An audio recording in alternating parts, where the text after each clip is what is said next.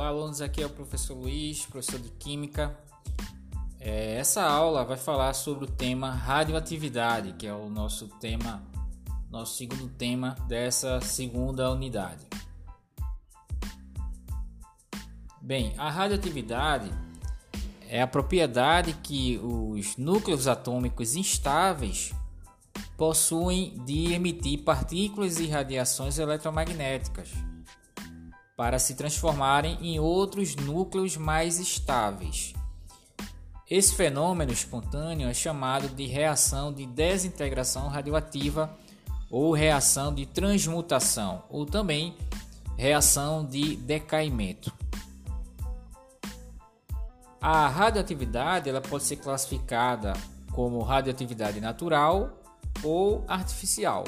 A radioatividade natural ocorre geralmente com átomos mais pesados do que o chumbo, que tem número atômico 82.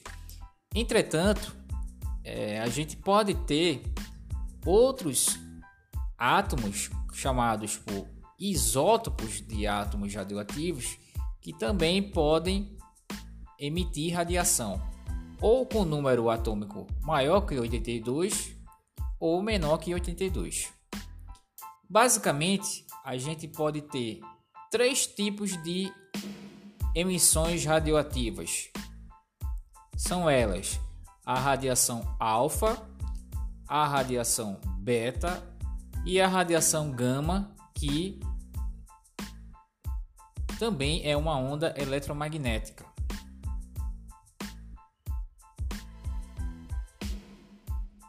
A reação nuclear, como o próprio nome diz, ela vai ocorrer no núcleo atômico.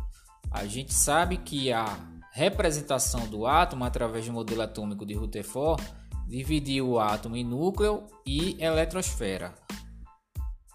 Assim, toda a massa do átomo se concentra no núcleo.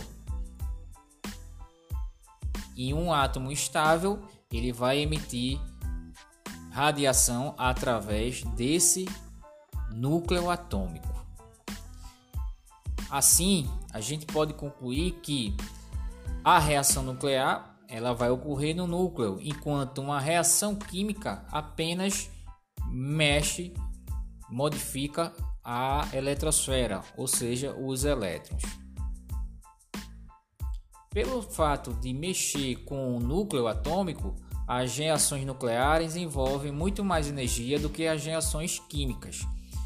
Por esse motivo, são muito mais difíceis de serem executadas e controladas. Bem, vamos ao estudo das emissões radioativas. Como a gente já adiantou, a gente tem as emissões alfa, beta e gama. A primeira das emissões, emissão alfa, vai ser aquela emissão através de um átomo em que a partícula alfa será formada por dois prótons e dois nêutrons. Então ela não tem elétron. Como ela tem dois prótons e tem dois nêutrons, ela vai ter massa atômica igual a 4. Então, a massa, a representação da partícula alfa é muito semelhante a, ao átomo de hélio.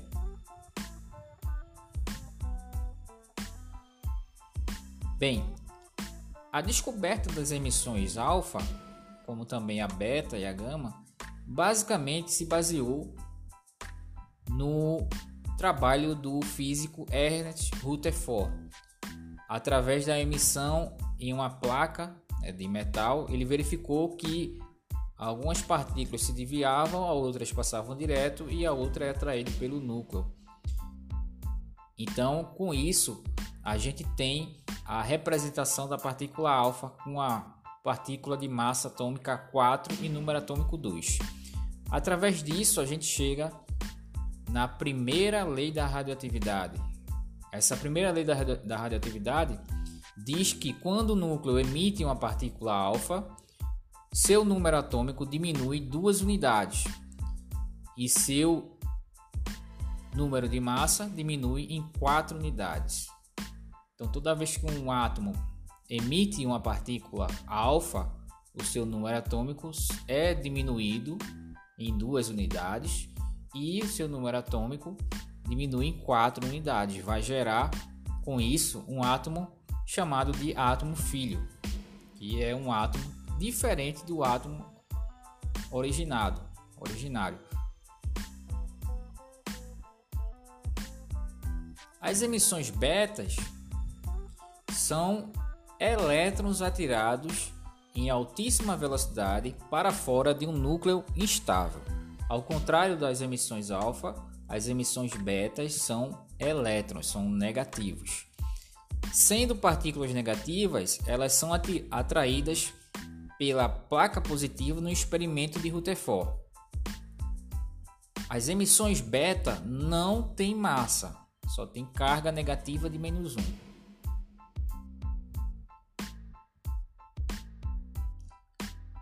Agora, uma questão interessante das emissões beta é por que o elétron vai ser, vai ser é, atirado, né? vai ser emitido do núcleo atômico, já que o núcleo atômico só tem próton e nêutron. Né? Se os núcleos atômicos são formados por prótons e nêutrons, como pode explicar um elétron saindo do núcleo atômico? Na verdade, o elétron ele não existe no núcleo, ele se forma a partir do nêutron. Né? O nêutron é uma partícula neutra que é formado por, pelo próton, pelo elétron e pelo neutrino. Então, essas emissão beta, na verdade, é o elétron e o neutrino que está saindo do núcleo atômico. Com isso, eu vou ter um aumento aí de próton no núcleo. Esse próton permanece no núcleo, o elétron vai ser atirado para fora do núcleo como partícula beta junto com o neutrino. E essa esse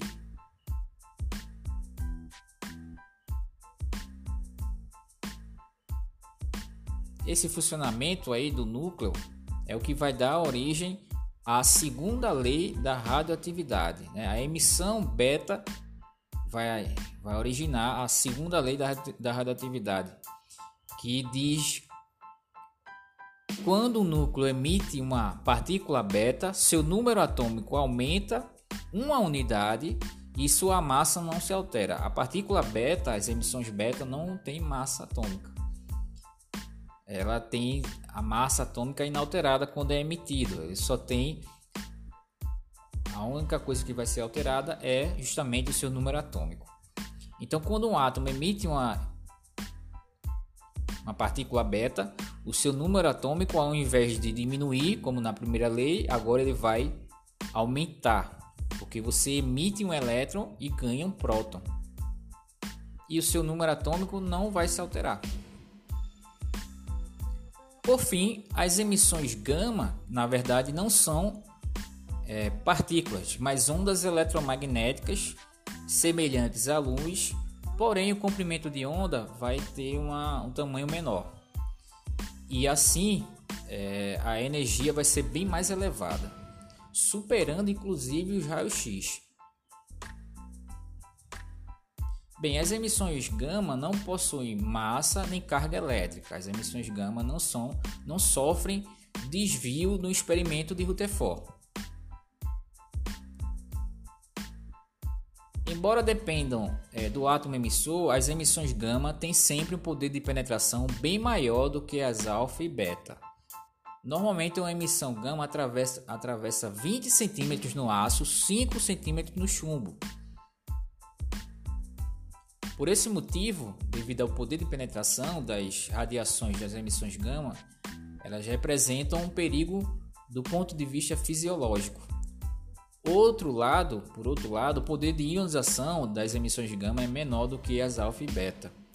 Evidentemente, uma emissão gama não altera nem o número atômico nem a massa do átomo. Sendo assim, não se costuma escrever a emissão alfa nas equações nucleares. Então chegamos ao fim da nossa primeira aula sobre o estudo das, da radioatividade, falando sobre as emissões, as principais emissões radioativas. Até a próxima.